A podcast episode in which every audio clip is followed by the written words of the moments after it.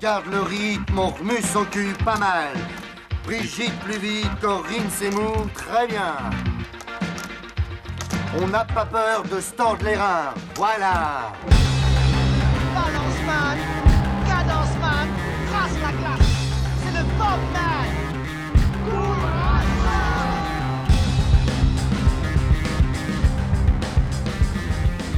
Et allez, allez, bouge-toi le cul Allez, va chercher Grouille-toi Ouh Oh, là Mais ne courez pas comme des cons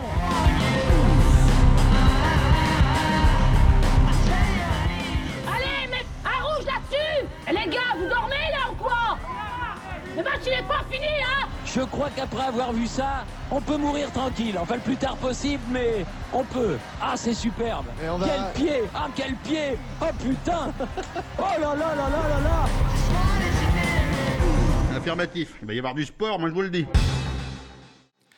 Bonjour et bienvenue à toutes et à tous dans Goal Volant Match 5. Vous êtes sur le 106.6, vous écoutez Timbre FM et vous apprêtez à écouter les commentateurs sportifs de campagne à l'adresse du monde. Aujourd'hui, bouleversement dans l'émission, l'institution Goal Volant comporte un thème. Aujourd'hui, nous avons décidé de rire. Oui, de rire, mais avec qui me direz-vous? Eh bien, nous allons rire avec Kylian Mbappé et Christophe Galtier, respectivement joueur et entraîneur du PSG. Paris-Nantes est en moins de deux heures en TGV Inuit PSG Inside. Je re-renouvelle notre proposition d'offre TGV adaptée à vos besoins spécifiques pour nos intérêts communs, sécurité, rapidité, service et écomobilité. Est-ce que c'est une question que vous vous posez et est-ce que vous avez, en avez parlé à vos joueurs?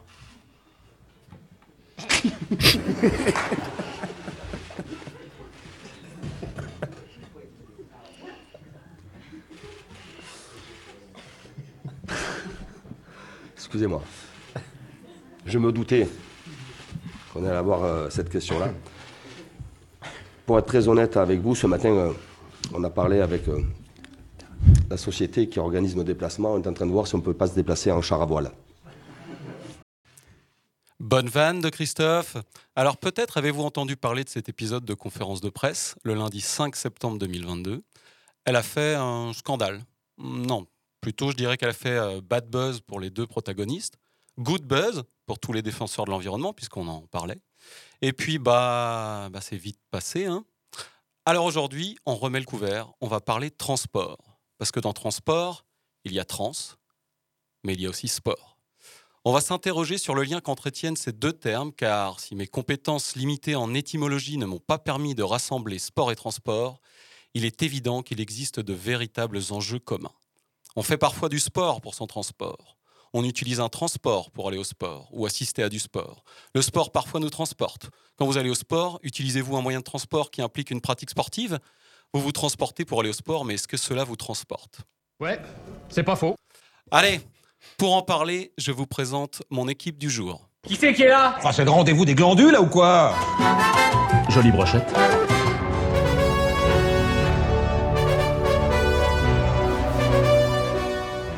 Cette émission Sport et Transport, je vous ai monté une belle équipe, ou plutôt un bel équipage. Avec moi aujourd'hui à la barre, parce que les bars, euh, il connaît, euh, Benjamin. Salut Benjamin. Salut Jérôme. Euh, les bars Les bars, ouais, les bars. Ah oui, les bars, BAR. Oui, voilà, Oui. il y avait un jeu de mots. Ok. Euh, de quoi tu vas nous parler aujourd'hui, Benjamin?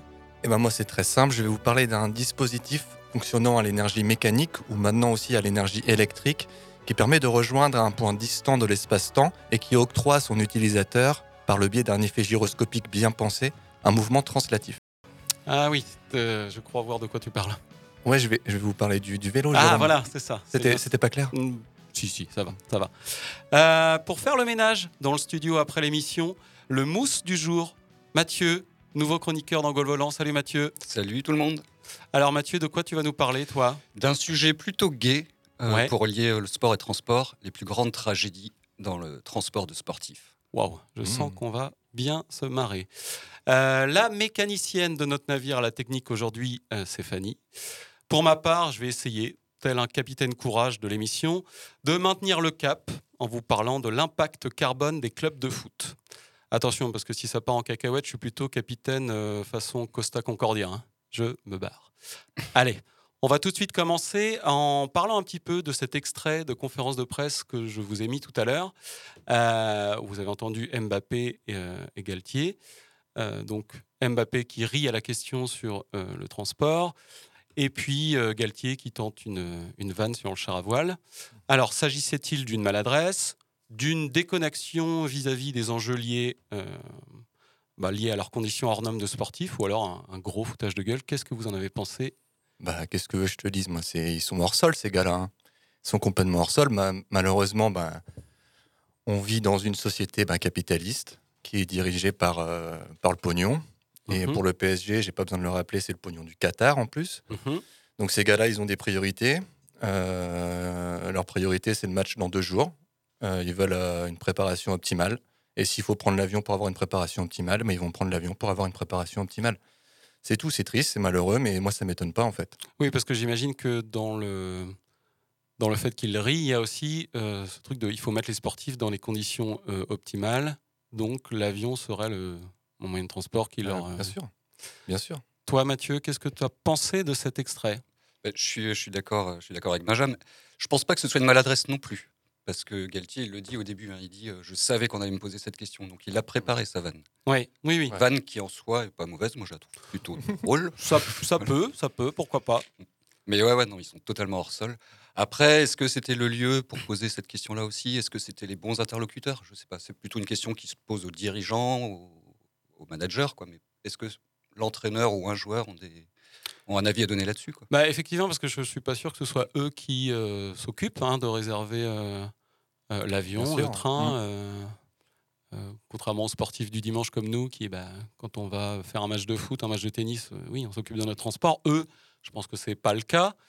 Euh, est-ce que c'est quand même pas mal de poser cette question pour soulever un peu le, le truc? Parce que sinon, quand est-ce qu'on va le faire dans le sport? La conférence de presse, c'est aussi un moyen. Oui, c'est sûr. Il faudrait aussi que le politique s'empare de, de, de ce Oui, genre tout de, à fait. de ouais. problème. Oui, Voilà. c'est ça. C'est-à-dire qu'on on va leur dire bon, ben ouais, mais écoutez, euh, c'est pas très normal euh, que vous preniez l'avion, pourquoi vous prenez pas le train? Oui, d'accord, mais en fait, si on laisse les gens décider de ce qu'ils font, bah, ils vont continuer à prendre l'avion. À un moment donné, c'est le politique aussi qui doit dire bah non, désolé, les gars, mais euh, vous allez prendre le train là. Bah, notamment les voyages internes, c'est François Ruffin avait notamment parlé de ça à un moment donné, c'était de d'empêcher les voyages en avion Bah ouais. à l'intérieur du pays. Ça devrait commencer par ça. On le sait, de toute façon, c'est ce sujet-là, on le connaît maintenant depuis un petit moment, on en parle beaucoup. faire, ouais. Donc à un moment donné, bah, il faut arrêter de parler, il faut prendre des, des décisions, quoi. Et ça passe par le, par le politique. Ouais. Je, je crois qu'il y a une proposition de loi qui va être débattue à ce sujet-là, où ils veulent, euh, ils veulent interdire les déplacements en avion de, quand il y a une possibilité de train en moins de deux heures et demie. Ouais, voilà. Ouais. Parce que Ouais. moi, je me pose aussi la question, là, ils font un Paris-Nantes en avion. Euh, je me demande si le temps d'aller à l'aéroport, de charger les bagages, de monter dans l'avion, je ne sais pas s'ils prennent pas plus de temps qu'à aller prendre Oui, un c'est train. fort possible. Enfin, je... Hmm, Après, ils, parlent- ils te parleront du confort, euh, des choses comme ça. Enfin, on revient sur euh, ce que je disais tout à l'heure, sur cette préparation, sur la- cette forme de, de bulle aussi. Dans l'avion, c'est peut-être, euh, ça permet de se concentrer, j'en sais rien, mais, mais à un moment donné, il faut arrêter, quoi. C'est pas possible. On ne peut pas prendre l'avion pour euh, toutes Le- les semaines pour, euh, pour deux heures de trajet, quoi. Le confort elle-même dans un TGV en première classe, Bien dans sûr, un moi je suis d'accord. Il y avait aussi le scandale du PSG là, quand il s'était déplacé au Portugal pour jouer contre le Benfica, Oui, où ils y étaient allés en jet privé et le bus avait suivi tout Oui. seul à vide, À vide. ouais. Oui. juste pour récupérer les joueurs à l'aéroport. pour faire la petite navette à la fin. Oui, là, ça, on est quand même sur des... Oh, sur une grosse Sur- connerie. hein. sur du haut niveau. Voilà. Moi, je crois qu'on est quand même euh, assez d'accord. Allez, on va écouter la première chronique de l'émission Sport et Transport. On va écouter Mathieu. Eh bien oui, mais justement, suite à cette affaire, j'ai décidé de donner moi-même le bon exemple aux joueurs du PSG et je suis venu ce matin depuis mon appartement à Rennes jusqu'à ce trou paumé qu'est au Gant sans prendre mon jet privé. Oh, Même si ça aurait été plus pratique. En jet, Rennes au Gant, c'est tellement rapide que j'aurais pu rester prendre un café tranquillement chez moi pendant ton édito, coach. N'en déplaise à tous les gauchias, bobos, écolos bien pensants que vous êtes, il y a quand même des moments où le char à voile est inutile et où on ne peut pas se passer de l'avion. Bonjour Joey. Approche-toi, tu verras mieux. Dis donc, Joey, tu avais déjà vu un cockpit? Non, monsieur, c'est la première fois que je prends l'avion. Et tu as déjà vu un monsieur tout nu? Vous ne voulez pas que je contrôle la météo? Non, Victor s'en occupe. Joey, tu as déjà été dans une salle de gymnastique? Vol 209 à tour de contrôle d'Anvers. Montons à 42 000 pieds pour vol de croisière. Reprenons contact à la verticale de Lincoln. Terminé. Attends un peu, je te connais, toi. Tu es Karim Abdul-Jabbar. Tu fais partie de l'équipe de basket des Tigres de Los Angeles. Je suis désolé, mon petit bonhomme, mais tu dois confondre. Je m'appelle Roger Murdoch et je suis copilote. Non, non, tu es Karim. Je t'ai vu jouer souvent. Mon père a une carte d'abonnement. T'as la classe d'un grand joueur, mais mon père dit que tu travailles pas assez ta défense. Et il dit aussi que t'as plutôt tendance à t'endormir sur le terrain. Et qu'en dehors des mi-temps, on sent que tu fais pas beaucoup d'efforts. On dit ça. Un extrait du film, vous l'aurez reconnu Non. Non, désolé. Aucune culture cinématographique. Y a-t-il un pilote dans l'avion Y a-t-il un pilote dans l'avion Ah, Un point. Bon, le problème de l'avion, on peut se l'avouer, c'est qu'en plus d'être plus polluant que l'épée de toutes les vaches de Bretagne réunies, ça peut parfois s'avérer dangereux. Et oui, car qui dit avion dit forcément crash. Alors rassurez-vous, je ne vais pas vous parler de Tom Hanks, qui pour assouvir sa soif de sport, après le crash de son avion sur une île déserte, se retrouve obligé de jouer pendant deux heures et demie insupportables et interminables avec un ballon de volée surnommé Wilson. Seul au monde. Seul au monde. N'importe. On commence tout de suite, direction la magnifique Cordillère des Andes. Nous sommes le 13 octobre 1972 et l'équipe de rugby de Montevideo, en Uruguay, est à bord d'un avion de la force aérienne uruguayenne, direction Santiago du Chili, pour y rencontrer l'équipe chilienne. Ça devient de plus en plus nuageux.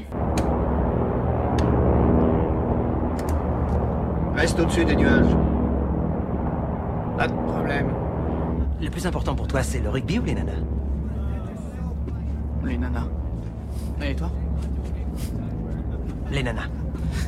Mais quand je joue au rugby, c'est le rugby le plus important. À moins que des nanas regardent. Ouais. Un extrait du film de 1993, euh, Les Survivants, de Frank Marshall, qui raconte justement ce drame. Donc au-dessus de la cordillère des Andes, l'avion est bien chahuté par un vent violent et il heurte un premier pic, puis un autre avant de finir sa course dans une pente enneigée à 3600 mètres d'altitude. Les 33 survivants ont une réserve de nourriture très limitée, donc ils se rationnent les premiers jours. Et puis ils apprennent par un poste de radio que les recherches sont abandonnées huit jours après l'accident, parce que l'avion tout blanc est indis- indiscernable dans la neige. Ayant épuisé les quelques réserves de nourriture, ils essayent de manger les bandes de cuir arrachées au bagage, mais ça les rend complètement malades à cause du traitement chimique du cuir. Donc en plus d'avoir froid, ils ont la gerbe. C'est alors qu'un des joueurs a une brillante idée. Fernando Parado annonce que pour survivre, il va manger le corps du pilote qui a été bien préservé par le froid. Plusieurs autres survivants ont alors la même idée, et c'est Roberto Canessa, un joueur qui est également étudiant en médecine, qui va leur montrer comment découper méthodiquement le corps avec des éclats de hublot et des lames de rasoir. Ils y prennent goût, et les jours suivants, après le cadavre du pilote, ils vont manger la chair de tous leurs amis morts. J'ai été interrogé par un employé du recensement. J'ai dégusté son foie avec des fèves au beurre et un excellent Chianti. Ah, je vois des mains levées. Le silence des agneaux. Le silence des agneaux. J'allais dire Chianti. Mais ils se retrouvent vite à court de viande, au bout de quelques jours. Et donc deux joueurs décident de partir à la recherche de secours. Ils préparent leur pactage et leur sandwich au gigot de rugbyman, et après dix jours d'expédition, ils arrivent à signaler la présence de survivants. Le 22 décembre, plus de deux mois après le crash, deux hélicoptères viennent sauver les 14 survivants. Pas très écolo tout ça donc, entre un vol d'avion à moitié vide et ce cannibalisme, mais n'en déplaise à Guillaume Meurice, Émeric Caron et consorts, on n'était pas encore emmerdé à l'époque par tous les discours bien pensants, écolos et véganistes. Et puis vas-y toi, comment tu veux faire pour traverser la cordillère des Andes en plein hiver autrement qu'en avion? Toujours une histoire de froid de neige, nous sommes cette fois le 6 février 1958, après un match de l'ancêtre de la Ligue des Champions à Belgrade. Au retour de leur qualification en demi-finale, huit joueurs de Manchester United meurent dans l'incendie de leur avion qui a dû faire escale à Munich pour se ravitailler en carburant. La piste est une vraie patinoire à cause de la neige et l'avion finit sa course dans le décor, provoquant un incendie monstre. L'équipe jeune et talentueuse, qu'on surnommait alors les Busby Boys, était vouée à régner sur le football européen. Elle est au contraire, attention jeu de mots, fauchée en plein vol.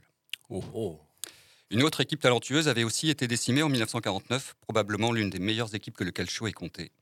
Le 4 mai, en rentrant d'un match amical à Lisbonne, l'avion qui transporte les joueurs du Torino, qui sont alors champions d'Italie, s'écrase sur une colline de Turin juste avant l'atterrissage.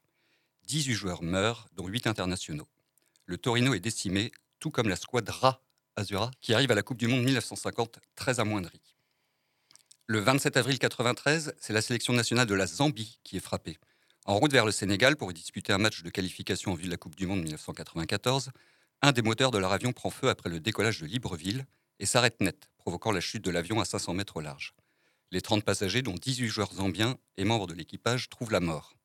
Une nouvelle sélection est rapidement mise en place, mais elle ne se qualifiera pas pour le Mondial 94. En 1987, c'est le club péruvien de l'Alianza Lima qui perd tous ses membres parmi les 43 victimes d'un crash aérien au large de Ventanilla, après leur victoire sur la pelouse du Deportivo Pucallpa. En juillet 60, huit membres de l'équipe danoise de football meurent au décollage à Kastrup. Plus récemment, le 27 novembre 2016, c'est le club de football brésilien de Chapecoense qui est décimé en se rendant à la finale de la Coupe sud-américaine lors du crash de leur avion dans les montagnes boliviennes, provoquant la mort de 71 personnes. Alors, un petit point comptable à ce, à ce stade de la chronique pour voir si vous avez bien suivi, les gars. Oula. De combien de morts avons-nous parlé jusqu'à présent? Beaucoup. Beaucoup trop, oui. Pas moins de 207. Ouais, de quoi constituer plus de 18 équipes de foot ou quasiment 14 de rugby à 15. En me documentant pour écrire cette chronique, je me suis quand même posé la question de savoir pourquoi la plupart de ces tragédies aériennes ne touchaient que les équipes de foot. J'ai quand même pu trouver la trace d'un crash impliquant une équipe de hockey sur glace. Mais ça se passe en Russie, alors est-ce que ça compte vraiment, sachant que la Russie est régulièrement le théâtre de crash aériens, avec euh, tous les cimetières ambulants qui, qui volent dans son ciel? En septembre 2011, un avion de ligne de type Yakovlev 42 s'est donc écrasé près de l'aéroport de Yaroslav, à 300 km au nord-est de Moscou. L'accident a fait 43 morts, et parmi eux l'équipe de hockey de la ville, trois fois championne de Russie de hockey. Le 15 février 61, près de l'aéroport de Bruxelles, c'est un Boeing 707 qui s'est écrasé à l'approche de l'atterrissage. Un agriculteur qui travaillait tranquillement dans son champ meurt sur le coup, ainsi que les 73 occupants de l'avion et parmi eux les 18 membres de l'équipe américaine de, de, je vous laisse chercher, patinage artistique. Ah, d'accord. Ah. L'ensemble de la délégation de patinage artistique des USA, qui était en route pour les championnats du monde à Prague, a donc disparu. Les championnats ont bien évidemment été annulés cette année-là, mais il faut savoir que cette tragédie a également porté un coup d'arrêt à la suprématie américaine sur le patinage artistique. Pourtant, parfois, il y a bien des alternatives à l'avion. Eh bien, mal en a pris un de nos plus célèbres sportifs français le 27 octobre 1949. Un peu trop pressé de retrouver sa dulcinée à New York, il modifie au dernier moment son voyage et renonce aux joies du bateau pour prendre l'avion. Vous l'avez reconnu? Marcel Cerdan Marcel Cerdan, oui. Le boxeur Marcel Cerdan Eh qui ouais. fricote alors avec Edith Piaf. Edith Oh Piaf. là, mais elle, Eh laisse-moi causer aussi. hein. 5-1, je crois. Je n'ai pas fait le compte, mais. et qui opte donc pour l'avion plutôt que le bateau pour la rejoindre. Bon, on peut le comprendre, hein, entre plus de 4 jours en bateau ou une dizaine d'heures en avion, quand on a les couilles, euh, quand on est amoureux, le choix est vite fait. Malheureusement, le vol d'Air France s'écrase dans la nuit sur une montagne de l'archipel des Açores. Il n'y a aucun survivant parmi les 37 passagers. Alors non, Marcel? Non, rien de rien. Non, je ne regrette rien. Et à propos de regrets, on peut aussi évoquer un autre drame à l'origine de l'arrêt d'une émission de télé-réalité de TF1 après, dès le deuxième épisode, Dropped. Le 9 mars 2015, lors du tournage du deuxième épisode, une collision entre deux hélicoptères de la société de production implique la mort de trois sportifs. Camille Muffat, qui était nageuse, la navigatrice Florence Artaud et le boxeur Ah, je sais plus comment il s'appelle. J'avais Florence Artaud déjà. Ouais. Alexis Vastine. Ouais. Hélicoptère toujours, cette fois en janvier 86, pendant la 14e étape du Paris-Dakar de Niamey à Rarousse. L'étape lancée, Thierry Sabine, le directeur de l'épreuve, s'installe dans un hélicoptère avec trois passagers. Le léger vent de sable au départ se transforme en tempête et à 8 km seulement de l'arrivée, l'hélicoptère se crache. Les cinq occupants sont tués sur le coup, parmi lesquels l'illustre, Balavoine. Balavoine. Daniel Balavoine.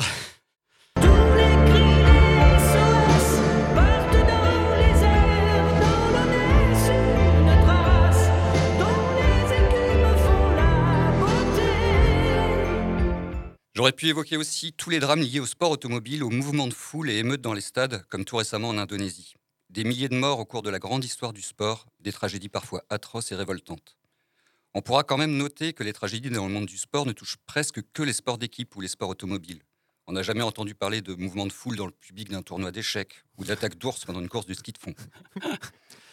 Mais pour conclure, la plus grande tragédie humaine dans l'histoire du sport n'est-elle pas finalement 2014 avec la victoire de l'en avant Guingamp sur le Stade Rennais? Ah. En finale, en Oh. Oh, quel beau souvenir. Non, non, je voulais plutôt parler des milliers de morts au Qatar pour permettre à cette fumisterie de la Coupe du Monde qui est en train de se tenir.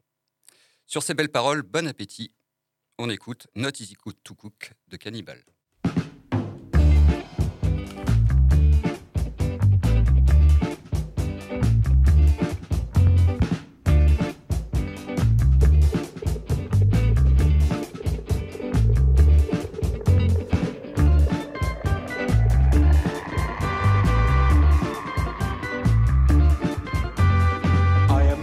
How to cook it in a pressure cooker in a bain-marie. It is a delicate and sweet dish. It is a delicate and sweet dish. No, not easy to cook. The microwave oven will do the trick. I turn the knob to 966. A delicate and sweet dish. It is a delicate and sweet dish.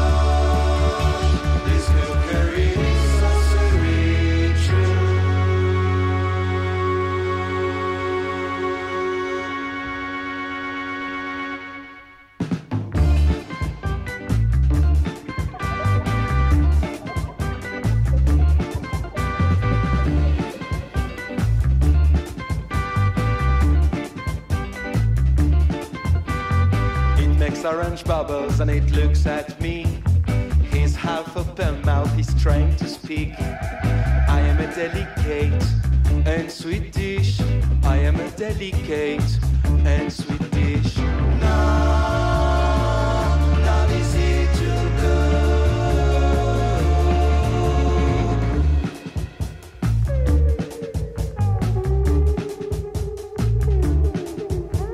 Still hot and steaming, it approaches is Christian, put me in your belief. I am a delicate and sweet dish. I am a delicate and sweet dish.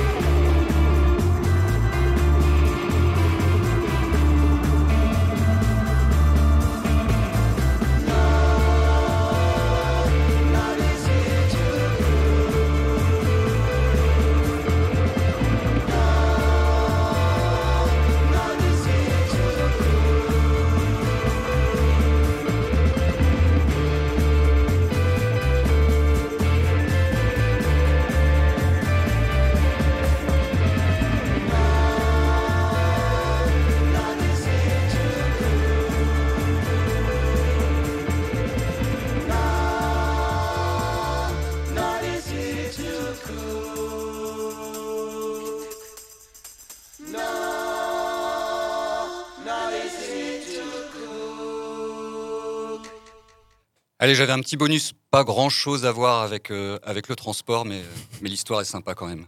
Là, on est le 14 février 2013, le jour de la Saint-Valentin. L'athlète sud-africain Oscar Pistorius, qui est né sans péroné et a été amputé sous les genoux, et sa compagne, la mannequin Reva Stenkamp, dorment d'un profond sommeil dans leur demeure de Pretoria. Pas si profond que cela, visiblement, puisque l'athlète entend des bruits dans la salle de bain. Seule explication possible, il s'agit d'un cambrioleur désirant sûrement voler du gel douche et du fil dentaire. Seule solution possible, se lever sans faire de bruit pour ne pas réveiller madame, se saisir d'une arme à feu et tirer à deux reprises à travers la porte. Aller chercher ses prothèses dans la chambre, sans se soucier de sa femme qui dort toujours malgré les coups de feu, et revenir vers la salle de bain pour tirer à nouveau deux fois. Puis entrer dans la salle de bain et réaliser qu'il ne s'agit pas d'un cambrioleur, mais bien de sa compagne qui s'était levée pour aller pisser. On peut dire que ce jour où Oscar Pistorius a tué sa fiancée, il était de mauvaise humeur, il s'était levé du moignon gauche. oui. Merci euh, Mathieu pour cette, euh, cette chronique joyeuse. Très joyeuse. Vraiment Ah une oui, première chronique euh, de la joie, de la bonne humeur. Petit bilan quand même final. Donc 207 au premier décompte, 207 morts au premier décompte, plus 161 dans la deuxième partie de ma chronique. On est arrivé à un total de 368 morts sur cette chronique. Eh bien, est-ce que c'est un score que tu essaieras de battre lors de la seconde Non, ça devrait. Non, ça devrait. Bon. Merci Mathieu. Donc, pendant ta chronique, euh, on a entendu Cannibal, Not Easy to Cook. Euh, vous êtes toujours sur le 106.6 à l'écoute de Timbre FM. Et on va passer maintenant à la chronique de Benjamin pour Sport et Transport. Alors les cocos, ça gaze? Vous allez au taf en bagnole pour rembourser le prêt qui vous a permis de faire le plein pour aller au taf en bagnole, hein? Tout va bien? Allez, vous inquiétez pas, votre ami Benjamin a la solution. Depuis plusieurs années, un vent d'air frais souffle dans le dos des cyclistes. De plus en plus de personnes se lancent dans ce qu'on appelle la cyclo-randonnée, le cyclotourisme ou encore le cyclo-camping. Entre vacances, activités physiques et liberté, entre amis, en famille ou seul, ce loisir n'est cependant pas nouveau. Autrefois, on appelait ces gens des hippies. Et oui J'ai retrouvé pour vous une archive datant de 1962. Écoutez bien. Mais qu'est-ce qu'ils foutent avec leur vélo? Ils vont mettre trois semaines à faire le tour de la Bretagne, alors que moi, avec ma bagnole, j'en ai pour un jour, hein, vroom vroom vroom. En plus, ils puent ces gens-là, ils se lavent pas, bah. Et oui, c'est le genre de propos qu'on pouvait entendre à l'époque. Et aujourd'hui, qui fait du cyclotourisme? Deuxième archive. Mais qu'est-ce qu'ils foutent avec leur bagnole, avec leur vélo, c'est bobo Ils veulent sauver la planète, bah. Ils veulent interdire les bagnoles, bah. Mais moi, on me- on m'empêchera pas de rouler avec mon gros SUV, ah, vroom vroom vroom, bah. Incroyable, on a retrouvé la même personne plusieurs années d'écart. De ta famille, je crois, non? Mm, Non. Allez, j'exagère. Entre fantasmes et préjugés, on va essayer de démêler le vrai du faux. Et surtout, de peut-être vous donner envie d'enfourcher un Peugeot, un Farad Manufacture ou un Gitane. Pour vous, j'ai contacté un expert, que dis-je, une référence du cyclo-camping en France, Freddy. Depuis quand tu fais du vélo, Freddy? Oui, disons que j'ai pratiqué régulièrement euh, à la louche de 21 ans à 53 ans, je crois, ou un truc comme ça. C'est pour moi le moyen le plus fabuleux de voyager. Donc euh, je trouve que c'est assez génial parce que les vacances, c'est aussi se dépayser, enfin pour moi. Et c'est vrai que, eh ben, avec le vélo, on est, on est vite dépaysé. Alors, c'est pas le dernier venu dans le monde du cyclotourisme. Freddy, il a pas mal bourlingué. Bon, ben, j'ai roulé en France, heureusement. J'ai roulé un peu en Angleterre, j'ai roulé au Canada, aux États-Unis. J'ai roulé, euh, roulé au Portugal, j'ai roulé en Espagne, euh, en Italie, euh, j'ai roulé en Allemagne. Moi, j'ai roulé plutôt, plutôt dans les terrains de montagne parce que j'étais de la région Rhône-Alpes et c'est vrai que, que j'ai toujours un peu, euh, moi j'ai un peu appris la géographie en, en faisant, en faisant des cols en fait. Il nous est arrivé de faire, euh, de faire euh, entre 8 et 10, 12 cols euh, par jour. Bon, vous n'êtes pas obligé de faire 12 cols par jour, il n'y a pas de problème. Un voyage à vélo, par contre, ça se prépare un minimum, notamment sur le parcours ou la routine de la journée. On peut dire que par jour, je- moi j'ai toujours pensé que euh, euh, 80 km, entre 80 et 100 km par jour, euh, c'est très bien. Donc on, se donnait un itinéraire euh, à la louche aller-retour. Et puis après, euh, on traçait un trait sur la carte. On disait, ben, tiens là, ça a l'air sympa. À l'époque, euh, on utilisait beaucoup les cartes Michelin, il n'y avait pas de GPS. Pour mesurer l'itinéraire, eh ben, on se servait d'un fil à coudre. Et avec un peu d'habitude, eh ben, sur 80 bornes, on se trompait pas bien plus de 4-5 km en plus ou en moins. Ce que j'aimais bien, c'était m'arrêter vers euh, 17-18 heures, de faire les courses, de manger près d'un point d'eau, de ranger les affaires, et puis tranquillement, vers 7h, 7h30, surtout à la belle saison, eh ben, on peut se permettre de rouler de demi-heure et de trouver un emplacement euh, qui nous convient. On, on a écouté une première archive tout à l'heure, je ne sais pas si vous vous en rappelez, et donc j'ai demandé à Freddy s'il se faisait traiter de hippie à chaque sommet de col. les, les, les cyclo-campeurs, en tout cas de mon temps, étaient plutôt des gens perçus comme des gens pas flemmards. Bien entendu, on a un pays où la valeur travail compte beaucoup. Euh, moi, je trouve que, que la manière dont on travaille euh, est complètement aberrante. Mais enfin, j'ai travaillé aussi sur 44 ans. Quand on arrivait dans des endroits euh, un peu perdus dans un village en haut d'une montagne, etc., les gens, euh, eh ben, ils étaient, toute proportion gardée, admiratifs. Bon, on, a quand même eu un, un petit discours de hippie là, non Sur la valeur travail et tout ça. Oh, moi, moi j'aime bien. hein. Alors, Freddy, c'est un adepte du camping sauvage et parfois, il n'hésitait pas à demander où il pouvait s'installer. Souvent, en fin de journée, euh, quand un coin nous plaisait, si on trouvait une ferme, eh ben, on demandait si on pouvait camper pas trop loin pour avoir de l'eau. Il y a plein de fois, on nous dit, bon, ben, vous venez voir un coup. Et puis, comment vous faites pour vous laver? Oh, mais bon, on, a des douches, vous allez, on va vous faire prendre une douche. Une fois, je me rappelle, on me disait, bon, ben, on va faire les courses, alors vous sortez du village, vous faites 5 km, on est à tel numéro, et ben, vous rentrez, vous vous installez, vous prenez votre douche, et puis on arrivera dans une heure ou deux.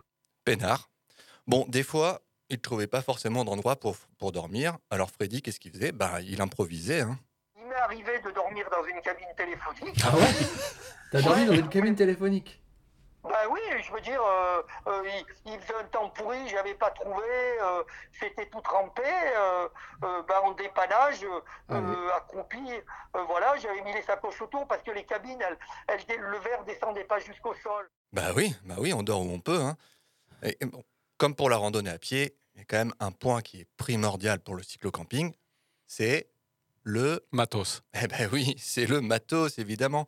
Alors Freddy, qu'est-ce qu'on embarque? Je croise encore des gens sur, sur la route régulièrement et quand je vois le, le- le- le bazar, pour rester poli, que les gens portent, euh, mo- moi j'arrivais à partir euh, franchement pour un mois jusqu'à euh, voire euh, deux mois avec 18-19 kilos de bagages. Il faut un vélo qui soit fiable et des porte-bagages qui soient fiables pour pas être embêté, des bonnes sacoches. Alors à l'époque, il fallait un peu se les fabriquer parce qu'on avait soit des sacoches en coton qui étaient très bien, mais il fallait les trem- tremper une fois par an dans du GNU, c'est un produit pour les imperméabiliser. Moi, en général, j'avais deux grosses sacoches devant Ouais. et derrière, j'avais euh, euh, la tente ou une partie de la tente et un duvet. Maintenant, moi, j'ai un, réchaud euh, MSR mu- multicombustible. L'intérêt, c'est qu'on peut mettre ce qu'on trouve. Il m'est arrivé avec un réchaud MSR d'être à la campagne, j'avais plus de carburant. Euh, euh, j'ai demandé euh, à un agriculteur ou à quelqu'un qui avait de l'essence pour sa, sa, tondeuse et ça m'a dépanné. Bon, la frontale, c'est vraiment, à mon avis, indispensable. Donc vélo fiable, porte-bagages fiable, sacoche, tente, duvet, réchaud, frontal, outillage évidemment, plus bien sûr les fringues. On en a pas mal parlé avec Freddy, faut les limiter au maximum et au pire, ça s'achète sur le chemin. Bon, eh, ça donne pas envie là, sérieusement? Le dépaysement, l'admiration des gens, les apéros gratos? Attention par contre, faut pas se lancer tout de suite dans un tour d'Europe.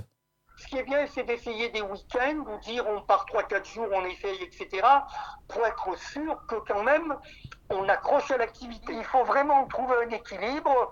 Euh, si certains veulent faire 50-60 km par jour, et ben c'est déjà très bien. Euh, même avec des gamins, si on fait que 30 bornes, et ben euh, on voit quand même du pays. Il peut y avoir des très gros écarts de sensations en vélo. On peut trouver un col très difficile, par exemple en début de journée. On peut descendre, se faire super plaisir et passer le deuxième col comme une fleur ou de nouveau euh, euh, galérer. Ça fait partie du vélo. Et Eh oui, il faut tester avant de se lancer. Bon, j'entends les réticences de certains. Oui, mais c'est sportif le vélo, ça fait mal aux jambes, ça fait mal aux fesses. Bah écoutez Freddy ce qu'il en pense. Avec un peu d'entraînement, on peut faire vraiment sans problème. Ouais, 2000 km dans un mois de congé et 3000 km, c'est tout, c'est, c'est tout à fait, euh, tout à fait accessible, à condition d'avoir une hygiène de vie, euh, c'est-à-dire d'utiliser dans le quotidien son vélo. Ce qui compte, c'est de passer des bonnes nuits.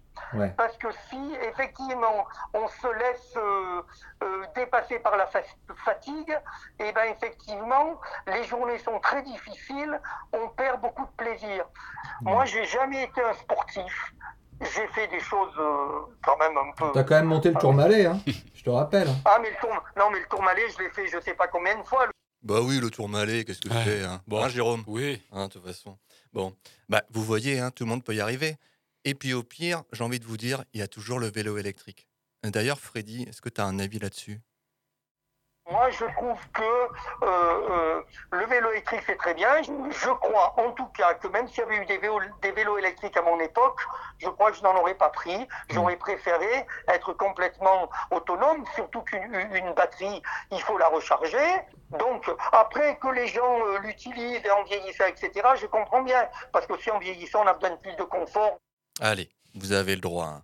Mais comme le dit Freddy, gare à la batterie. Et je vous assure, ça arrive. hein. Moi, j'en ai croisé sur la presqu'île de Crozon. Les pauvres, ils étaient au bout de leur vie. Ils avaient encore 20 bornes à tirer à sec. Véridique. hein. Ce que j'aime quand même beaucoup avec Freddy, c'est qu'il n'a pas un discours c'était mieux avant. Tenez, écoutez ce qu'il pense des cyclotouristes actuels. Je trouve que c'est super, ça me fait très plaisir. Quand je croise des cyclocampeurs, je suis très nostalgique.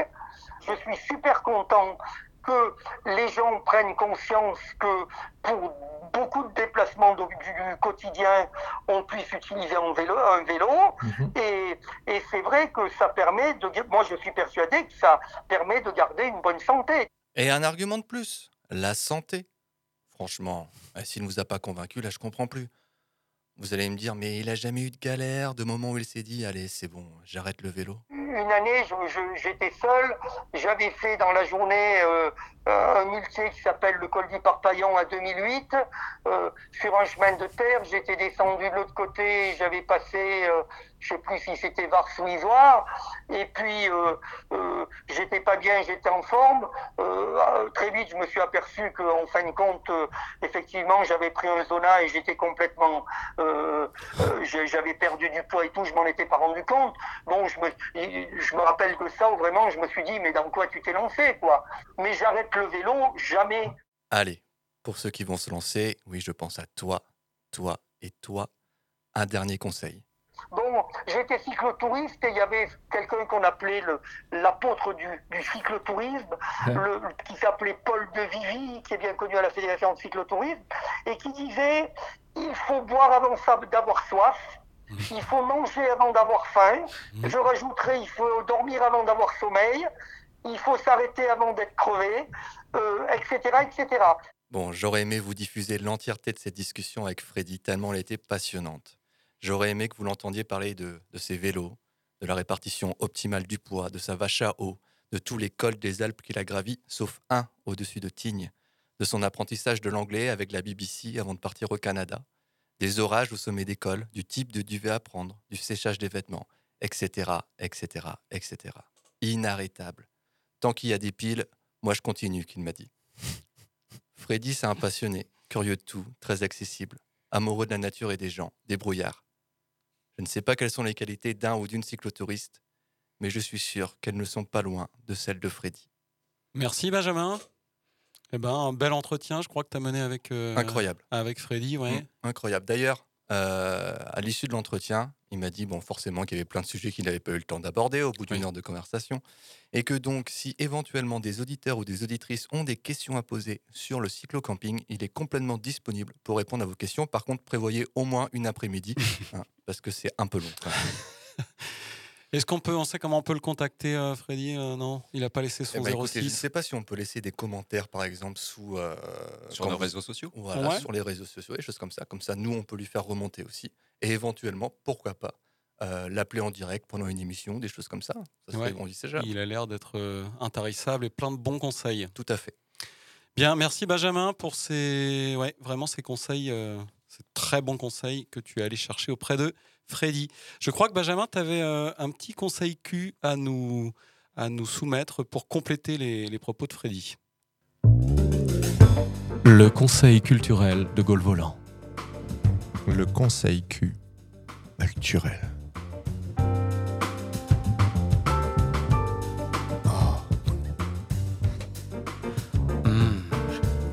Le conseil Q. Oui, alors, bon, moi, je vais, je vais rester sur le thème du vélo. Par contre, c'est pas vraiment un conseil culturel, c'est plutôt un conseil culinaire. Ah oui. Hein, ouais. mais, euh, mais ce que je vais dire, ça concerne aussi la rando à pied. hein. Euh, la bouffe en rando, on va pas se mentir, ça se résume souvent à pâtes, riz, soupe, salade, sandwich. hein. J'ai encore jamais vu quelqu'un se préparer, à, je sais pas moi, un chiparmentier en itinérance, par exemple. Même si on peut parfois être surpris par tout ce qu'on peut finalement faire avec un réchaud, une petite casserole et une petite poêle. Alors si toi tu es fan de Jean-Pierre Coff, de Maïté ou d'Etchebest, voilà quelques idées de recettes pour te changer des cultissimes pâtes au pesto. Du taboulé. Tu prends de la semoule que tu fais tremper dans de l'eau froide une heure, paf, tu rajoutes oignon, tomate, concombre, poivron, citron, pois chiche pour les protes, et bim, un ratable ma poule. L'omelette au poivron, 4 œufs. Bon, tout le monde sait faire une omelette, non? Et bam, poivron, oignon et curry avec. Un dalle, tu fais revenir un oignon dans ta casserole, t'ajoutes de la pulpe de tomate, des lentilles corail, du lait de coco et un peu de coriandre pour ceux qui kiffent, et si t'es chaud, un peu de riz pour accompagner. Hum, ça c'est bon ça. Un risotto champignon. Eh ouais, mon gars, risotto champignon. Hein. Tu fais revenir tes champis avec et oignon, ma gueule, t'ajoutes ton riz, tu remues bien comme ça, et puis t'ajoutes de la flotte, 5 volumes d'eau pour un volume de riz, et tu laisses cuire à feu doux, pépouse. Et pendant ce temps, tu montes ta tente feignasse. Du couscous. tes légumes, bah, je sais pas moi, des carottes, des courgettes, ce que tu trouves, quoi, bah, tu me les coupes hein, et tu me les fais revenir dans ta casserole avec des pois chiches. T'ajoutes ta flotte et tu laisses mijoter une vingtaine de minutes, ma gueule. Oh, et si t'as quelques épices comme du rasel hanout, alors là, tu me fais plaisir. Et ensuite, tu hydrates ta semoule avec tout ça. Ou sinon, vous pouvez toujours acheter tout un tas de bouquins vous présentant des recettes sac à dos. Donc, c'est des recettes pour partir la journée, hein, on les prépare avant, ou en itinérance. Aujourd'hui, il y en a vraiment beaucoup, beaucoup, beaucoup. Ou sinon, vous pouvez également suivre les directives de Freddy. On gardait toujours, euh, euh, j'allais dire, deux verres de riz, deux sachets de thé, parce qu'il y a toujours le moment où on a oublié que c'était le week-end, où on est arrivé un peu tard, les magasins sont fermés. Donc euh, on avait deux sachets de soupe, deux bols de riz et puis du thé. Et avec ça, eh ben, on peut quand même rouler le lendemain. Quoi. Eh oui, les petits tuyaux. Merci Benjamin pour toutes ces recettes. J'ai l'impression qu'il faut beaucoup d'oignons. Bah, c'est bon les oignons. oui, oui, carrément. Et puis. euh, Les pois chiches. J'ai eu un peu l'impression que tu nous engueulais quand même sur l'alimentation. Pourquoi? Je sais pas, je sais pas, je te sentais. euh, Que ça donne beaucoup plus envie que, que la chair humaine. Oui, Ah oui, oui, si oui. on compare vos, vos goûts respectifs. J'ai pas trouvé de recette euh, à base de chair humaine. Il y a un très bon bouquin qui s'appelle La cuisine cannibale de Roland Topor, qui date des années 70. M- Merci Mathieu pour tous ces, ces bons conseils. On va revenir un petit peu au, au débat euh, qu'on s'était un peu, euh, à la question qu'on s'était un peu posée au début, donc sur la, la conférence de presse de, de Christophe Galtier et euh, Kylian Mbappé, donc qui euh, sur le, sport et transport. Euh, pour se resituer un peu dans le débat, j'aimerais qu'on écoute les excuses donc de, de Galtier euh, après coup et aussi la réaction du sympathique Adil Rami à cette polémique. Évidemment que ce n'était pas le moment de faire, euh, je, le, je le regrette. Aujourd'hui, on ne peut pas faire de l'humour ou c'était une blague de mauvaise qualité et pas au bon moment. Mais croyez-moi je suis concerné sur les problèmes de climat, problèmes de notre planète. Et euh, je sais la responsabilité que nous avons. J'ai entendu beaucoup dans la, journée qu'on était hors sol, c'est faux. Heureusement que la question m'a pas été posée hein, en conférence de presse. Heureusement, mon Dieu. Je peux te dire, j'aurais créé une armée d'écolos. On peut plus rigoler, plus d'humour, c'est fini, basta. Après voilà, j'ai du respect. Bien évidemment que je me rends compte, euh, la planète qu'on va laisser à nos enfants, machin. Je sais, la preuve, je songe à changer de voiture. Bravo Alors, je sais pas si vous entendez quand Adil Rami s'exprime, on entend le, un bon gros bruit de moteur derrière. Parce Vroom, fait- vroom, vroom. Voilà, Vroom. il fait sa vidéo euh, en bagnole. Puis il dit l'état du monde, machin, et c'est bon, tout, tout est dit. quoi. Euh, moi, je voulais remettre ça un peu déjà pour vous. euh, écouter Christophe Galtier euh, ramer, hein, Ramer. Mathieu, tu nous faisais les signes pendant qu'on l'écoutait. C'est aussi, je me demandais s'il n'y avait pas de l'indulgence euh, vis-à-vis des, sportifs. Alors là, ils se sont fait épingler, mais ça fait des années qu'ils prennent des avions dans tous les sens. Euh, je voulais aussi le mettre en parallèle avec euh, notre ancien Premier ministre, Jean Castex, qui s'est fait épingler pour être allé voter dans les Pyrénées. Il était parti en avion pour aller voter. Tout le monde a dit que c'était un scandale, ce qui est vrai.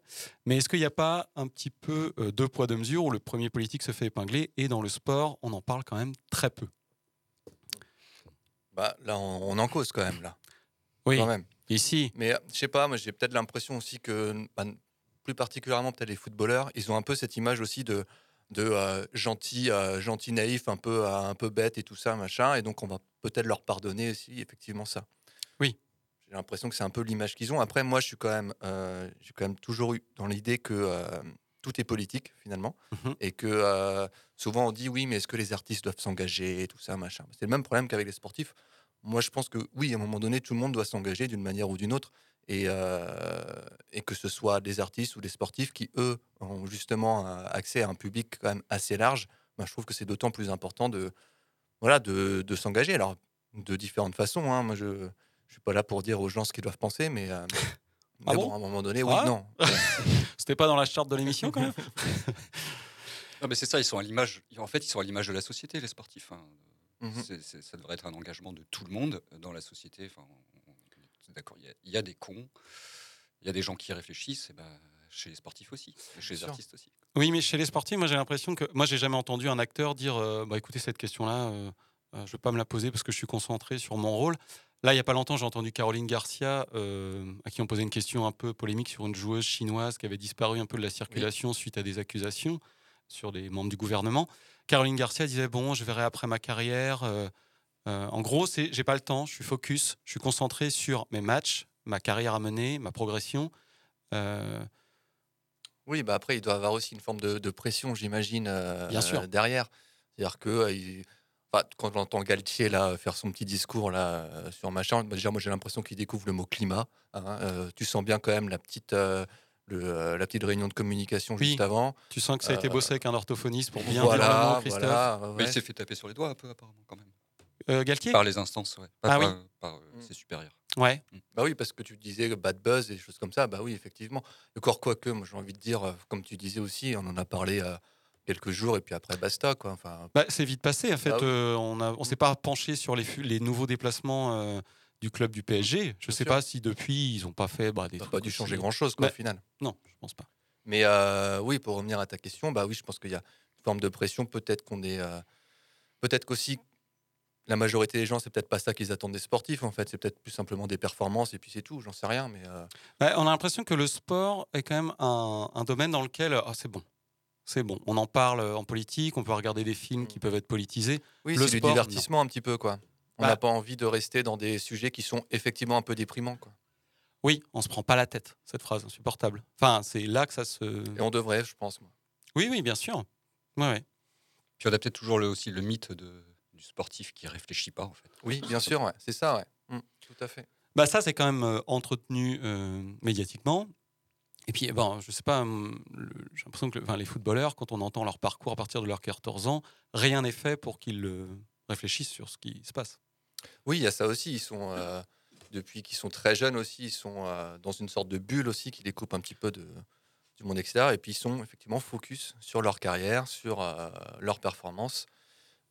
Donc ce qui fait que ça peut effectivement empêcher de. Même si il y a quand même des, gens dans le milieu du sport qui quand même prennent des, des, euh, des, comment, des, des partis pris et, euh, et qui s'engagent aussi de toute façon. Bah, dans d'autres sports, je pense qu'on entend Euh, plus. de- Karabatic, il me semble, euh, au handball, il a. il- alors je ne sais plus si c'est lui qui a créé une asso ou il est en lien avec une asso justement sur tout ce qui touche euh, l'environnement. Alors après, est-ce que c'est euh, pour son image ou est-ce que c'est un peu plus C'est du engageant je ne- greenwashing, ouais. c'est- Je ne sais pas. Après, on a quand même l'impression que plus le sport est médiatisé, moins les gens vont pouvoir s'exprimer. Est-ce qu'il y a des pressions de sponsors, de... Pardon Oh, c'est le mot sponsor qui te met dans cet Ouais, c'est le mot sponsor, Ouais, pardon. ouais. Bien, on va conclure cette, euh, cette petite discussion. Et puis, on va passer à ma chronique. Donc, je m'auto-lance pour ma chronique. Donc, moi, je vais vous parler euh, du bilan carbone, justement, euh, des clubs de foot. Mais avant ça, j'aimerais bien qu'on se rende au stade pour rejoindre notre envoyé spécial là-bas, Benjamin, car le match vient de se terminer. Euh, oui, oui, euh, oui, Jérôme, euh, oui, tout à fait. Je suis en direct du stade où le FC Marseille vient de s'imposer face à l'Olympique parisien, 2 buts à 1. Et je suis en compagnie de Neylan, buteur et passeur décisif pour le club marseillais. Une belle victoire, Neylan. Hein? Ah oui, tout à fait. Bon, c'est vrai qu'on a eu du mal en première période, on prend un but bête. Bon, à la mi-temps, c'est dit les choses, on est revenu sur la pelouse avec d'autres intentions. On marque deux fois, donc ça fait plaisir. Après, comme j'ai dit, le championnat, il n'est pas fini, il faut, faut continuer à travailler. Mais vous revenez quand même de, de loin après un début de saison raté. Vous restez maintenant sur, sur 10 matchs consécutifs sans défaite. Vous êtes dans une très bonne dynamique. Ouais, on a eu du mal en début de saison. Moi, on a discuté, on s'est dit les choses, euh, on a pu aborder les matchs avec euh, d'autres intentions. La route tourne en fin de tournée. Euh, après, comme j'ai déjà dit, euh, le championnat il n'est pas fini. On va pas brûler la peau de l'ours avant de l'avoir vendu. Il faut continuer à travailler. Ouais, ouais, ouais. Euh, Aujourd'hui, vous, vous reveniez à hauteur de votre adversaire du jour, en, en tête du championnat. Mais comment ils- comme ils ont fait le, le- le- le déplacement en train, ils, bénéficient du, du- du bonus carbone qui leur permet de marquer euh, un point malgré leur défaite. Vous qui n'avez marqué euh, aucun point bonus carbone depuis le début de la saison, vous, vous pensez revoir votre stratégie? Oui, tout à fait. hein. Jusque-là, on a fait tous nos voyages en avion et on le paye aujourd'hui. Euh, il reste six matchs. On envisage de faire le déplacement à Nice à vélo pour gagner deux points bonus carbone. Et, euh, et puis les autres en train, hein, tous les points euh, vont compter. euh. Après, comme j'ai Ouais, ouais, dit, ouais, On sait, on sait, on sait, Nélan. on sait. Mer- mer- Merci, Nélan. Et bonne fin de saison. Euh, merci. Voilà, un bon succès pour les Parisiens, mais qui vont devoir revoir leur copie de transport s'ils veulent gagner le championnat cette année. Euh, merci Benjamin, on revient vers toi si tu as euh, du nouveau. Oui, pas de problème. ouais. Il serait cool hein, d'imaginer un petit peu ce monde-là. Allez, venez, on imagine. Non, non, je ne vais pas chanter, rassurez-vous.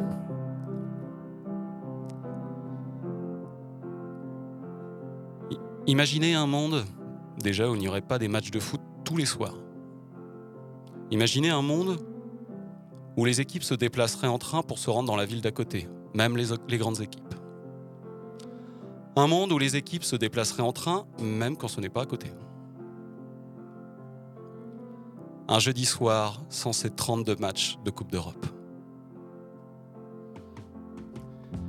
Imaginez un monde où les supporters ne suivraient pas par milliers leur club à l'autre bout du monde juste pour un match. Un monde où l'équipe gagnerait des points écologie pour les gestes qu'ils feraient. Euh, euh, Non, non j'avais dit que je ne chanterais pas.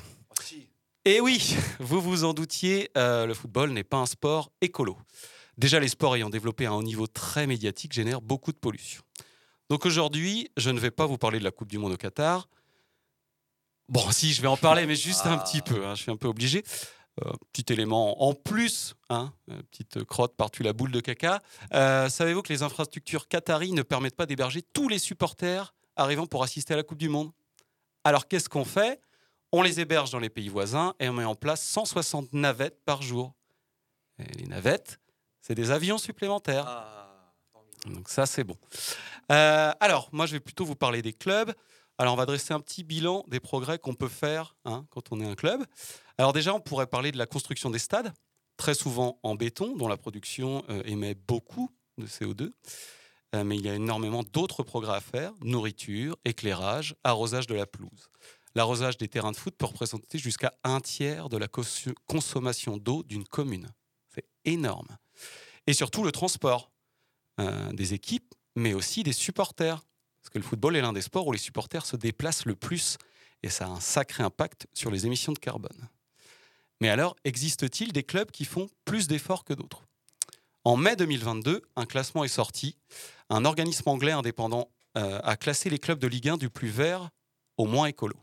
Et évidemment, Qui c'est les plus forts évidemment c'est les verts Même pas. C'est le rival lyonnais qui l'a emporté. Oh non, ça aurait été trop bien. Bah ouais, mais non, non, non. Saint-Etienne n'a fini que, que troisième. Et oui, c'est l'Olympique lyonnais. Donc Jean-Michel Aulas met des choses en place pour l'écologie. J'ai été assez surpris. Euh, panneaux solaires sur le stade, navettes et transports en commun pour limiter les embouteillages aux abords du stade, et même jardin en permaculture. Il y a un important dispositif de tri des déchets au sein des installations du club rhodanien. Et aussi récupération de l'eau de pluie. Bon, alors il y a des choses, euh, on se dit que c'est bien, mais c'est pas non plus euh, incroyable. Alors, qui supporter euh, si on veut mettre un peu la balance écologique dans notre choix de club? Euh, Alors, ça peut dépendre un peu de vos, voilà, de ce qui importe le plus pour vous écologiquement. Si vous ne supportez pas les bouteilles en plastique, euh, vous pouvez vous tourner vers le HAC, le club du Havre, qui en interdit l'usage. L'Ajax d'Amsterdam, lui, a des panneaux solaires aussi installés sur son toit. En Espagne, le Betis Séville fait tous ses déplacements en train et a signé un accord avec la Renfe, SNCF espagnole. On pourra saluer euh, voilà, plusieurs initiatives comme ça. Euh, mais l'exemple dans le foot de haut niveau, c'est Forest Green Rover, club de l'Est de l'Angleterre basé à Nailsworth. Euh, c'est un club qui concentre un nombre d'initiatives énormes depuis l'arrivée au club de leur président actuel, Dale Vince. Alors, nourriture végane dans le stade, maillots en matière recyclée, panneaux solaires sur le toit du stade. Ils ont même un projet de nouveau stade euh, très écolo. Euh, bon, après, sportivement, pour l'instant, c'est un peu compliqué. Le club venait d'accéder au troisième niveau anglais, mais est classé bon dernier à l'heure où je vous parle. Donc, le Forest Green Rover a quand même obtenu la neutralité carbone certifiée par l'ONU en 2018.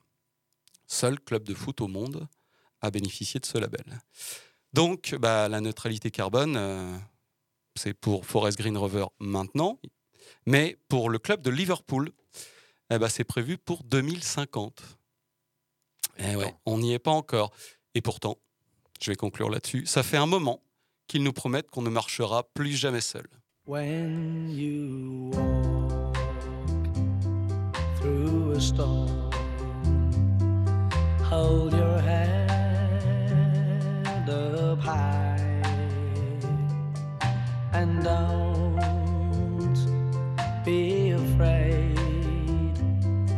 of the dark.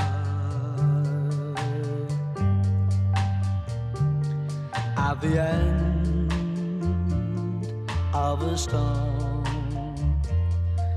There's a golden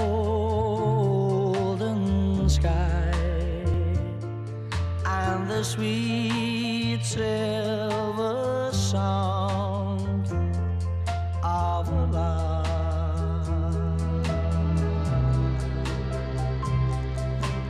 come.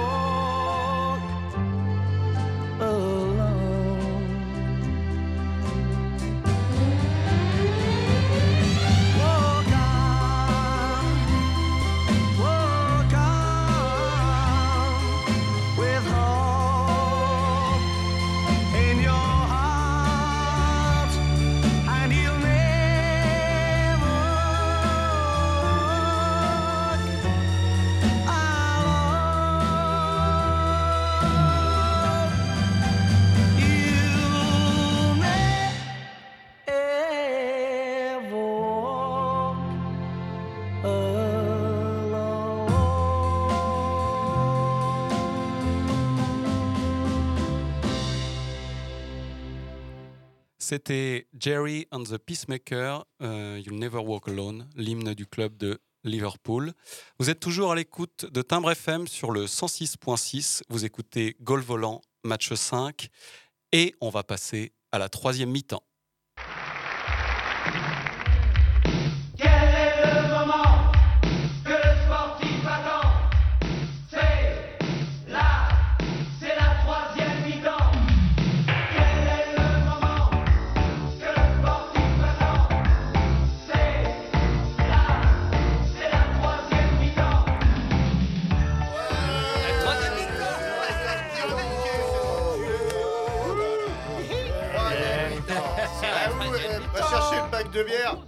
Ah là là, ce tube de Thierry Roland. Alors, pour la troisième mi-temps, euh, je vous propose un jeu collaboratif. Ah, j'aime ça. Donc, euh, à vous deux, vous allez devoir. Oui. Ah, c'est inspiré du Burger Quiz. Écoutez bien les consignes parce qu'après, sinon, vous allez trop fraise. Euh, vous voyez le jeu Burger Quiz? Non. au poivre? Oui. Je vous propose un mot. Il va falloir me dire si c'est sport ou transport ou, les, deux. Mais j'ai rajouté une petite nuance. C'est que j'ai rajouté gros port. Ah oui. Donc, ça peut être sport, transport, gros port. Et ça peut être les trois en même temps ou que deux parmi ces trois propositions. Vous devez vous mettre d'accord. Vous avez compris? Oui. Ça Ça va se faire en jouant. C'est des mots, hein. je vous dis un mot et Ah. vous dites si c'est rattaché au. Premier mot, rail. Euh, Il n'y a pas des rails euh, dans un sport quelconque? Les trois. Le, le sport. C'est un peu un gros port, non? Je sais pas. Je vois, pas- je vois aucun Et, lien avec le... et transport, ce serait quoi? Ah, la rail, le- bah oui. bah, le- les rails de chemin de fer. Ah oui. Donc Oui. votre, votre réponse, c'est Bah, les trois, ouais. Les trois? Ouais. Eh bien non, parce que c'est pas un gros port. Oh. rail. Non. Ah bah pas pardon, de- rail, excu- excusez-moi. Excusez-moi, je Et c'est perdu. Euh, le deuxième, Costa. Costa. Costa, c'est pas une, euh, un- une compagnie Ouais, une aérienne? compagnie, Non, ouais. pas aérienne. Costa Ferries ou je sais pas quoi. Ouais, il y a un truc comme ça. hein. Ça a été dit dans l'émission déjà. Oh. Euh, donc transport déjà. Sport, qu'est-ce que ça pourrait être Costa? Costa. C'est pas à moi qu'il faut demander des noms de sportifs. Costa. Je sais pas, c'est peut-être. Oh, Il y en a bien un qui s'appelle Costa. Quoi. Ouais. Mais du coup, et est-ce que c'est un gros port? Bah, si on le connaît pas. Ouais, Ouais, c'est- ça devait être sport, difficile. sport et transport. Sport et transport, les deux, ces deux-là. Ok, c'est ça. Oui. Albert Costa, vainqueur de Roland Garros euh, non, si, 2002. Euh, Noël Legrette. Ah, bah sport.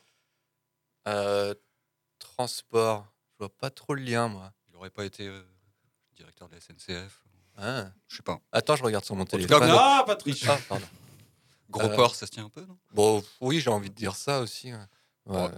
Sport, sport et gros port Sport et gros port. Et c'est une bonne réponse. Oui. Noël Le Graët est épinglé pour des comportements tout à fait déplacés en ce moment au sein de la Fédération française de foot. Bravo puis, Noël euh, Le Graët, euh, ancien maire de Guingamp. Euh, Star. Star. Bah, la Comme star tu- à Rennes Oh oui, pas pensé. La le- Star, c'est pas un truc, euh, un nom de club quelconque, ça le... Le Red Star. le Red Star, tout à fait. Donc c'est Puis il y a quand même pas mal de, de gros ports chez les stars, non? Oh oui Ah oui Ah oui, c'est les trois. Les trois. Les trois. les trois bien vus. Alors j'ai pas pensé au côté gros port, mais ça ah oui, mais il a raison. Et Red Star, ça fait plaisir. Twingo. Est-ce que des gros porcs conduisent des Twingo Hmm, Je ne sais pas. Bon, bah, transport. Est-ce que c'est du sport de conduire une Twingo? Est-ce Ah, il y a qu'il y a, bien- des il y a courses bien de des Twingo? rallyes, ouais, Ouais, des rallyes ça doit Twingo. exister, ça. Ouais, ouais, ouais. Donc euh, Sport et transport. sport et transport. Ah, J'aurais dû aller vérifier parce que moi je voulais vous mettre un piège au milieu. Que Ah. c'était juste transport, c'est juste Ah, une Twingo comme oh, mais ça. ça existe. Pouf. On va checker ça après. Euh, slalom en ski. Bah, transport. Tu, tu, bah, tu, C'est pas du transport, le ski. un- tu te déplaces. Ouais. Bah, euh, C'est aussi bah, un sport. sport. du sport. C'est du sport. Sport. Juste sport. Si j'avais compté juste sport, effectivement, je connais peu de gens qui vont au boulot. Euh, Bah, euh, en les, euh, les pisteurs et tout ça. Ouais, mais pas en slalom en ski. Ils font pas du slalom. Oh, méfie-toi. Et j'ai cherché s'il y avait pas un Igor slalom en ski qui serait arrière gauche du CSK Moscou, mais j'ai pas trouvé. Qui Euh, serait un gros port s- j'ai cherché, j'ai pas trouvé. Euh, Picasso. Bah, transport, la voiture. Euh, sport. Oh, il y a bien, c'est pareil, il doit bien y avoir un sportif qui s'appelle Picasso, non? Picasso. Oh, Je dirais Non? que transport, non? Transport, allez, que transport. Eh ben, c'était transport euh, gros port parce qu'a Oh. priori avec les femmes, euh, Picasso Ah se oui. comportait vraiment. euh, Et il y a aussi euh, sport parce qu'il y a le stade Picasso à Échirol. Oui, voilà, là, compte eh, c'est un peu ça va, capillotracté. Ça va, ça va. Didier Van Passe. Ah, bah, il a fait euh, une chanson sur euh, Mario Pantani. Ouais, faut un lien quand même plus direct. Plus direct que Ouais. ça Plus Je suis sûr que c'est pratiquant. un joueur, c'est un joueur. Enfin, il- Tu crois il qu'il a un... pratique. Oui, il pratique. Donc, sport. Transport. Est-ce que... euh, Moi, je vois pas trop transport, là, comme ça. Euh, gros port. Ah. Non. Une réponse Bon, bah, sport. Sport. Sport. Et c'était n'était que transport parce qu'en fait, il Hein travaillait à la Ah, RATP exact. pendant des Ah. années, Didier Van Passe. Euh, Bonali. Bah, sport, Soria Bonali. Mhm. C'est tout. C'était juste pour parler sur les Bonali. Je trouve qu'on n'en parle pas assez. On Euh, a quand même parlé beaucoup de patinage artistique dans Oui, c'est vrai, c'est vrai, c'est vrai. euh, Locomotive Moscou. Sport. Sport. Bon, bah, locomotive. euh, je dirais gros port. non Locomotive Gros Port. Je- Transport, transport. Ouais, sport et transport. Donc, Locomotive Moscou, c'est un des clubs. En fait, les clubs à Moscou sont euh, répertoriés par, euh, par, tr- par travail. Enfin, le- là, c'est Mm. la société ferroviaire. C'est le club de la société ferroviaire au départ. Euh, les clubs de Moscou, tu as le Dynamo Moscou, par exemple, c'est euh, la compagnie d'électricité. Euh, le Locomotive Moscou, c'est le rail. Pierre Ménez. Gros port. Bah oui. C'est sorti tout seul. Ouais, ça venait du cœur. Bah, sport aussi. Sport et gros port. Allez, j'accepte. Ça marche. Pourquoi t'avais prévu quoi?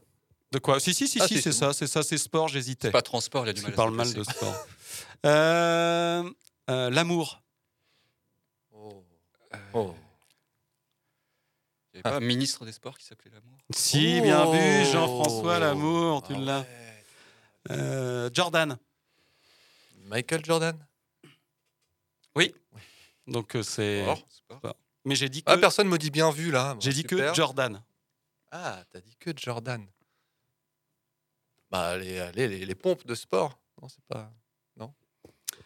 Bon, c'était sport, mais j'avais mis entre parenthèses et transport parce qu'il y a euh, Jordan Auto. C'est un petit garage à Verdun-sur-Garonne. J'ai mené des recherches. Sympa, très sympa. Et puis on finit avec euh, Giroud. Oh. Sport. Bah, Bah, sport. sport, ouais. Est-ce que Giroud a été accusé? Giroud. C'est le dernier, hein, on finit toujours sur Giroud. Ça va être euh, Euh, une bah, tradition. sport. hein. Mais évidemment, c'est que sport, c'est Giroud quand même. Oh c'est pas ça- quand se montre le Ouais, je bourrichon. commençais là, à avoir mais- des images en plus. Ah ouais, Oh. voilà, c'est ça. Bien, on va conclure là-dessus. Ah, on a eu combien de points Au niveau des scores, je n'ai pas noté, donc je vais recompter et puis euh, bah, je, ouais, je me- transmettrai votre score à la prochaine émission. Vous venez d'écouter Goal Volant, match 5 sur le thème sport et transport. Rentrez bien chez vous en vélo, à pied. En jet. En jet, ça pas forcément, je suis pas tout à fait sûr. On se retrouve très bientôt pour un Goal Volant, match 6. Salut tout le monde Bisous Bisous Garde le rythme, on remue son cul pas mal. Brigitte plus vite, Corinne c'est mou, très bien. On n'a pas peur de se tordre les reins, voilà. Balance man, cadence man, trace la classe. C'est le Bob man.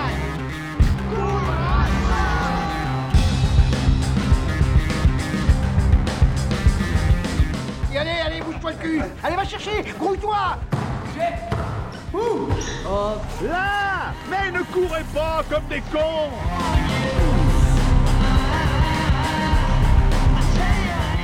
Allez, mais un rouge là-dessus. Les gars, vous dormez là ou quoi? Le match il est pas fini, hein Je crois qu'après avoir vu ça, on peut mourir tranquille. Enfin, le plus tard possible, mais on peut. Ah, c'est superbe. on va- Quel pied Ah, quel pied Oh putain Oh là là là là là là Affirmatif. Il va y avoir du sport, moi je vous le dis.